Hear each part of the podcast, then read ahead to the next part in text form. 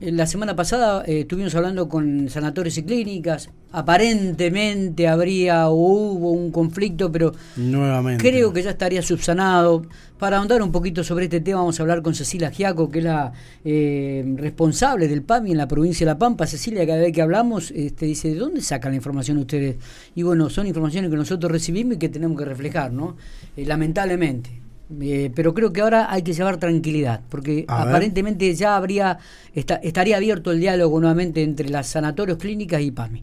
Cecilia, es así, buenos días, ¿cómo le va? Gracias por atendernos. Hola, buenos días, ¿cómo están? Muy bien. y siempre digo, pero ¿de dónde sacan la información? está bien, está bien. Bueno. Este, ya sé que es la información que les pasan, pero este, bueno, sí, es un momento para, para llevar tranquilidad a la población y no intranquilidad. No está pasando tal cosa, no hay conflicto. Lo que sucedió simplemente y sencillamente fue que se demoró una reunión que teníamos concertada, se demoró unos días. Eso, sencillamente. Pues nosotros cuando firmamos con las clínicas y sanatorios el acta acuerdo el 7 de octubre, convinimos que nos íbamos a reunir cada 15 días la- en la mesa técnica. Bueno, la mesa técnica esa de re- reunión se demoró una semana más, simplemente. Ah, perfecto. Entonces, en alerta, las clínicas salieron a decir que había nuevamente un conflicto. No existe tal conflicto. Eh, Está bien. Digo, y este convenio que tienen que volver a firmar, creo que era en uno o dos meses, ¿no? De acuerdo a lo que habíamos hablado con los responsables de algunas de las clínicas aquí locales. Este, En, están seis, eh, en están- seis meses. en- bien, están trabajando en forma conjunta, o sea que para llevarle una tranquilidad al jubilado, ¿no? Digo, eh, el- el- la prestación del servicio es normal y están cubiertas todas las prestaciones. Totalment. Totalmente. Bueno. Exactamente. No, me parece que esto es Sí. válido, ¿no? Porque es como también hablábamos fuera de micrófono, digo, muchas veces en este en esta época donde la incertidumbre, viste, que eh, sale un- un- una noticia y enseguida comenzamos a dudar, che, ¿qué pasó otra vez? Se genera un poco de No, incertidumbre. en realidad porque nuestra población es una población muy sensible, nuestra población afiliada estoy hablando, ¿no? Sí, sí, sí. Y, y de alta demanda de prestación, entonces una no- noticia de esas o una, una alerta sobre todo de ese tipo y genera mucha intranquilidad porque la salud es lo que uno más cuida.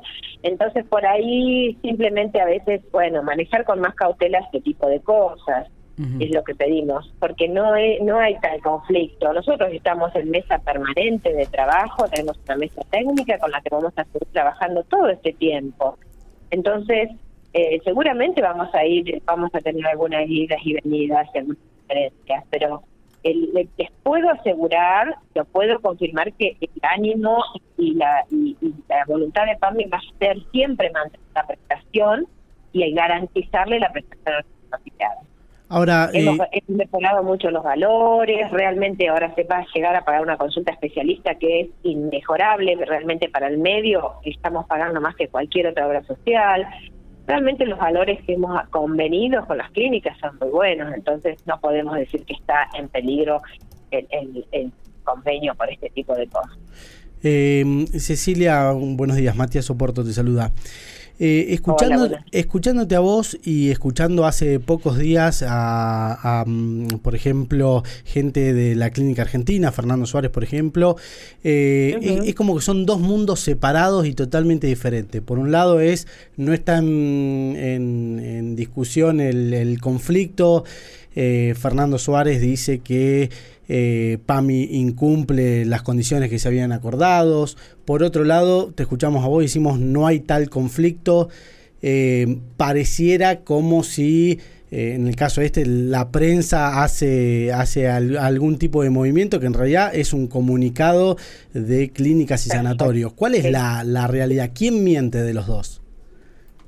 No, yo no te voy a decir que nosotros mentimos porque no mentimos. Y, eh, y ellos, supongo que tampoco, ellos verán el conflicto o lo habrán visto en ese momento que nosotros no le dimos la reunión esta semana que la estaban pidiendo. Simplemente les dijimos que lo íbamos a prorrogar o que estábamos esperando que salieran los, los valores eh, del nomenclador que estaba por mandar a nivel central. Eso era todo.